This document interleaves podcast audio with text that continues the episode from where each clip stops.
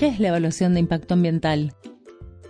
Toda actividad humana tiene efectos sobre el ambiente, desde la construcción de una escuela hasta las grandes obras de infraestructura. Esos efectos se consideran impactos cuando modifican el ambiente o la calidad de vida de la población en forma significativa.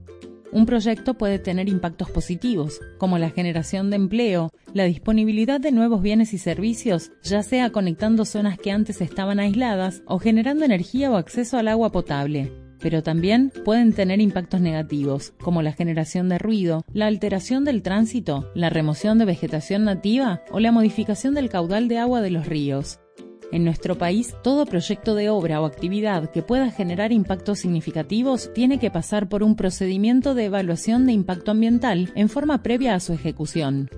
El procedimiento de evaluación de impacto ambiental es una herramienta de gestión con la que cuenta el Estado, a través de su autoridad ambiental, para determinar si un proyecto es ambientalmente viable o no.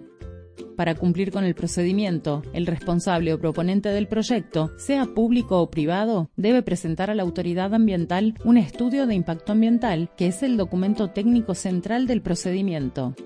En el proceso de evaluación es fundamental que las comunidades sean consultadas, contribuyan con sus saberes locales sobre el territorio y participen activamente en las instancias de consulta o audiencia que se realicen en el marco del procedimiento para evitar impactos negativos y potenciar impactos positivos del proyecto.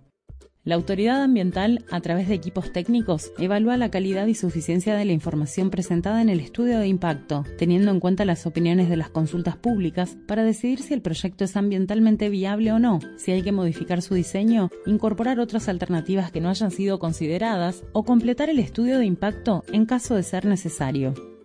Como resultado del procedimiento, la autoridad emite una declaración de impacto ambiental mediante la cual se aprueba o rechaza el proyecto.